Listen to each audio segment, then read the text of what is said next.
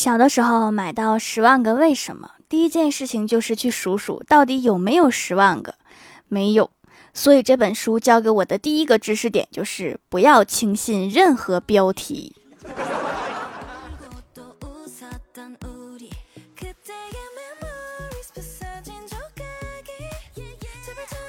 Hello，喜马拉雅的小伙伴们，这里是糗事播报周二特萌版，我是你们萌豆萌豆的小薯条。我上班摸鱼打游戏，我也算带薪打游戏。四舍五入，我就是电竞选手。我都是电竞选手了，为什么还总输呢？跟欢喜出去逛街，路边有一个流浪歌手在卖唱，我就跟欢喜说：“我说哪天我身无分文了，我也去路边卖唱。”然后他看了看我说：“你不是那块料。”然后我又问他：“难道我去卖唱还会被饿死吗？”欢喜叹了一口气说：“不是，是你唱歌太难听，会被打死。” 明白了，那我再去琢磨点别的。之前有一次下大雨，我哥出门忘记带伞了。下班回家的路上，公司的女神问他要不要一起撑伞，我哥傲气地说。看不起谁呢？就这点小雨还不够我洗把脸的呢。然后一路小跑就回家了。果然单身是有原因的。这还没完，之后女神又找机会问我哥喜不喜欢会做饭的女孩。我哥说喜欢。然后对方说：“那我做饭给你吃好不好呀？”我哥马上说：“我自己能做，干嘛要你给我做？”我说妹子，你换个人吧，跟他过日子得气死。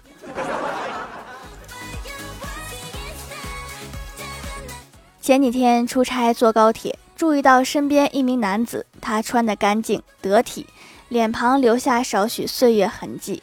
他忧郁的眼神，时而静静地望向窗外，像是思考过往人生；时而双目微闭，让疲倦的身体有片刻休息。根据个人多年行为模式研究、心理学观察及社会经验判断，这个人十有八九是手机没电了，出远门也不带个充电宝，傻眼了吧？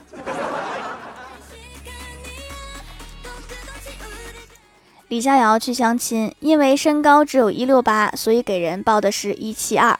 然而对方妹子却是一个实实在在的一七二，妹子给人报的却是一六八。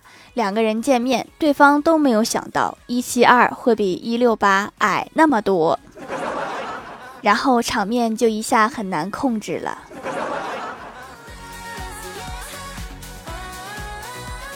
今天开会的时候，老板突然深吸一口气，严肃地说：“我是一个菠萝。”大家都愣住了，开始思索自己是什么水果。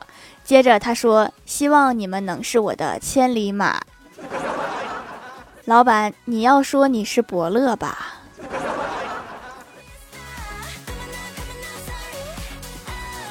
郭大侠自己在家，无意在衣柜顶上看见一个密封的文件袋，上面手写着“前男友”，他头嗡的一声，犹如晴天霹雳，差点没从椅子上摔下来。媳妇儿到底背着他隐瞒了什么？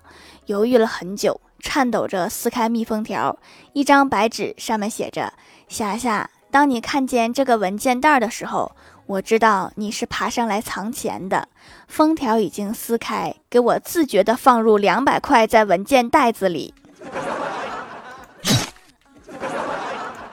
你这个好奇心的代价有些贵呀。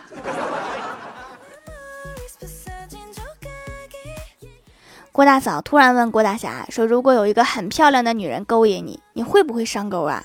郭大侠认真思考了一下，犹豫着说。其实也不用那么漂亮吧？你还认真思考了一下，滚犊子！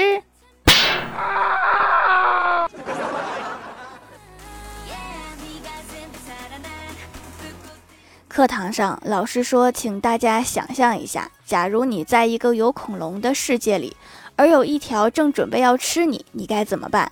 郭晓霞说：“这还不简单，停止想象就行啦。”滚出去！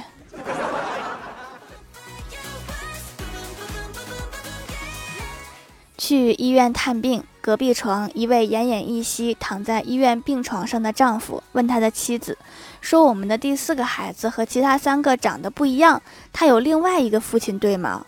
他的妻子控制不住，哭着回答：“是的。”然后丈夫问：“那是谁的？”他的妻子回答说：“你的。”好家伙，合着另外三个都是别人的。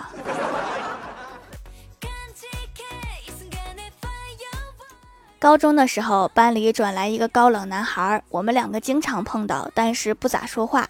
有一次，我看着他鼓着腮帮子发呆，我当时脑子一热，十分大胆，双手对着他的脸上去就是一拍：“大老爷们儿，你卖什么萌？”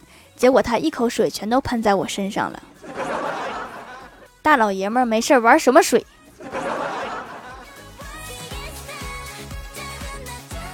前段时间我们这儿下了好大的雪，刚下完，我和老妈出去玩，她就不小心摔了一跤，我把她扶起来，问咋样？她说没事儿。刚进家门，看到我爸就哭，说我刚才摔了一跤，好疼啊！你闺女还不管我，哼，善变的女人。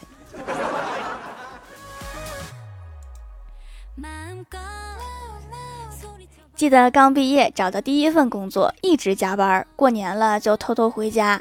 我去门卫那里拿了家里的快递，接着来到家里按门铃，然后我妈一开门，我就很激动，我说惊不惊喜？我老妈激动的接过快递，马上就开始撕，说这么快就到货了，太惊喜了。然后她一转身，砰的一声把门就关上了。老妈，你看看我呀，我不是送快递的呀。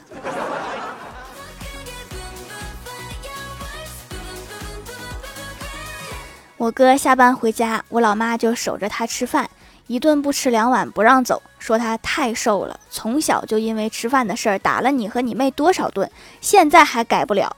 我一惊，我说我从小胃口也不好。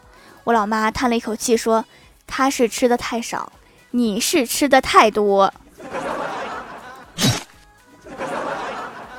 我就不该问。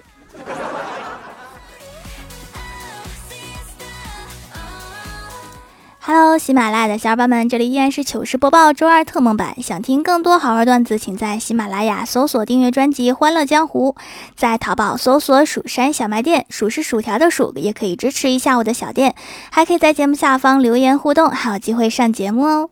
下面来分享一下听友留言。首先，第一位叫做蜀山派小明他爸，他说前排还是要问条条要一个双人沙发，给条条留一个段子：西天取经，六耳猕猴混进来。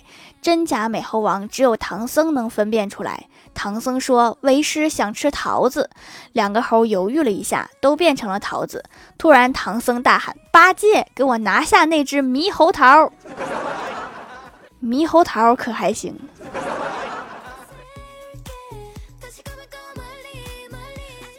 下一位叫做狼藉小灰灰，他说：“在这个雪花飘落的季节，李逍遥真的想买个羽绒服。后来他一想。”羽绒服好几千，感冒药几十块，还是感冒得了，羽绒服就不买了。现在不行了，现在感冒就要核酸检测，一个不小心就要自费隔离，自费隔离也得好几千。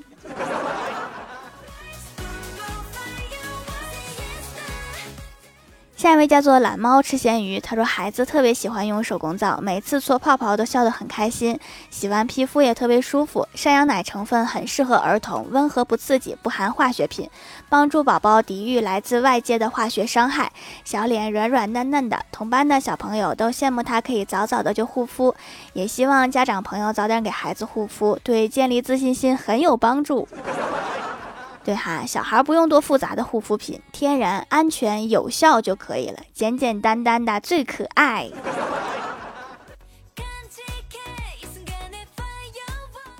下一位叫做突击橙汁，他说：“你什么时候最文静？开学遇老师，操场遇男神，家中遇亲戚，路遇陌生人，其他时候都像脱缰了的哈士奇。在我们这儿，哈士奇又叫撒手梅。”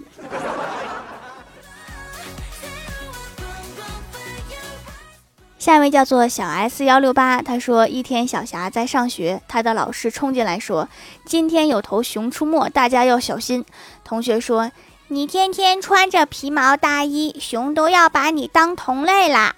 小霞听了，心里好受多了，于是回家了。在路过小树林的时候，看到有一个有毛的高大生物，以为是熊，就躺下装死。过了一会儿，睁开一只眼睛，发现熊，就说：“反正是死，不如打熊一顿。”就大声一吼，呀，就跳了起来。发现熊躺下了，就大笑一声，跳上熊的身上一顿揍。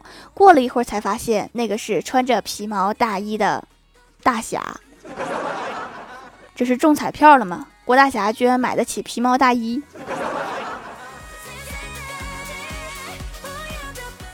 下一位叫做彼岸灯火，他说总有一条会被发现吧。古玩店的老板在店门口贴出一张告示：本店已易主。可是人们依旧看见他在店里卖东西。有人奇怪地问老板：“你不是已经把店卖给别人了吗？”店主说：“没有，是我结婚了。”好家伙，聘礼是个古玩店呢。